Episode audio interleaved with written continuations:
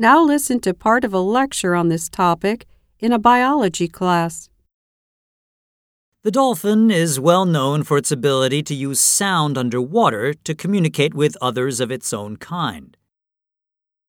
To go into detail, dolphins are social animals that usually organize themselves into groups called pods.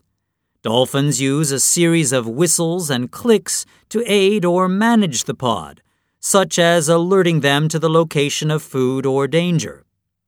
The sounds may or may not be a language as we understand that term, but they are distinct.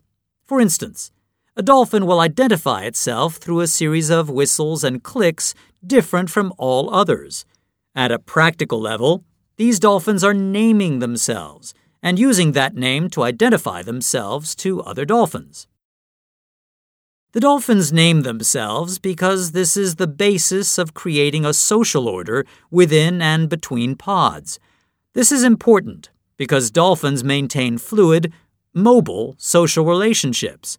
Communication helps them build and maintain these relationships, some of which can last many years. Some dolphins, as they mature, will move to other pods. To do this, they use clicks and whistles to signal their intention. The sounds will tell dolphins of other pods their name and that they want to play and socialize, not threaten or attack.